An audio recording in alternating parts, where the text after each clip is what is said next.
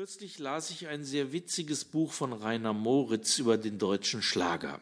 Der Autor erzählte von einem Lied, das Freddie Quinn sang, Abschied vom Meer.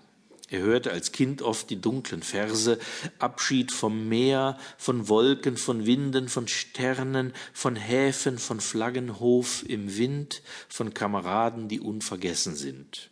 Lange sann der Knabe Moritz über das zauberhafte Substantiv Flaggenhof und die Frage nach, was ein Flaggenhof sei, bis er Jahre später beim Wiederhören erkannte, dass Freddy gar nicht von einem Flaggenhof im Wind gesungen hatte, sondern von Flaggen hoch im Wind. Als ich zur Grundschule ging, mussten wir ein Lied lernen, das uns die Lehrerin zu diesem Zweck mehrmals vorsang. Darin war von einem Boot die Rede, das im Wind trieb, steuerlos. Im Refrain die Zeile hat ein Ruder nicht dran. Wir sangen das Lied, ich sang besonders laut, ohne mir Gedanken über den Text gemacht zu haben. Als wieder mal der Refrain dran war, machte die Lehrerin ein Zeichen. Alle hörten auf zu singen. Bloß ich, der ich das Zeichen im Eifer übersehen hatte, sang allein. Nein, ich schmetterte das Liedlein. Und zwar schmetterte ich das im Sturm treibende Schifflein betreffend die Worte, hat ein Bruder nicht dran. Was singst du da? fragte die Lehrerin.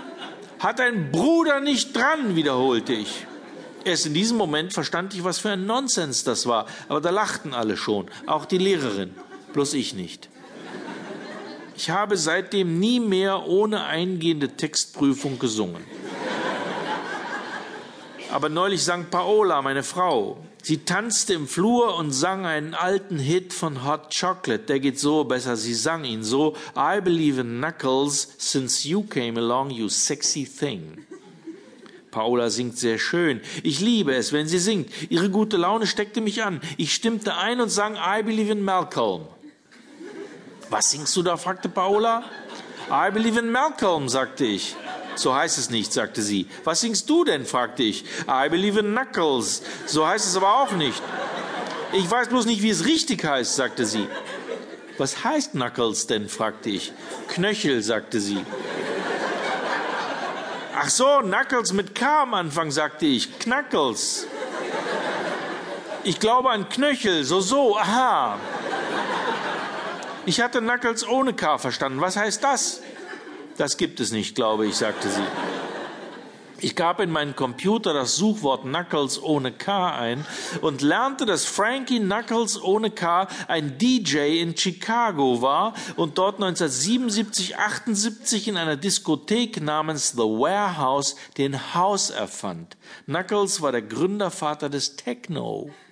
Dann gab ich die Suchwörter I Believe in Malcolm ein. Da kamen mehrere Seiten, auf denen es ausschließlich um falsch verstandene Songs ging, nämlich www.kissthisguy.com und www.amiright.com. Ich lernte, dass die Zeile in unserem Song in Wahrheit lautete I believe in miracles since you came along, you sexy thing. Es waren aber zahlreiche Beispiele aufgeführt, wie das Lied schon missverstanden worden war. I believe in milk bones,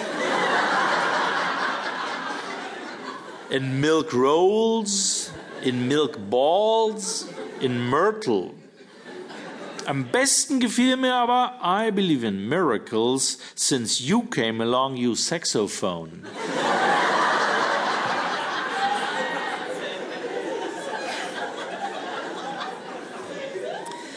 Den Rest des Abends verbrachten Paola und ich vor dem Bildschirm tausende von falsch verstandenen Liedtexten lesend. Hier zwei Beispiele. In Tina Turners Song What's Love Got to Do With It findet sich die Zeile What's Love but a second-hand emotion.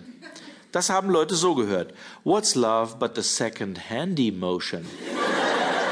Jetzt kommt was sehr Schönes, das finde ich wahnsinnig süß. What's love but a second-hand in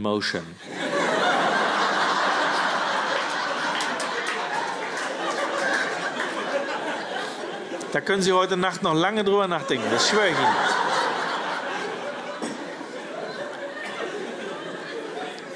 What's love but just swimming in the ocean? Das Beatles-Lied Paperback Writer betreffend gibt es folgendes.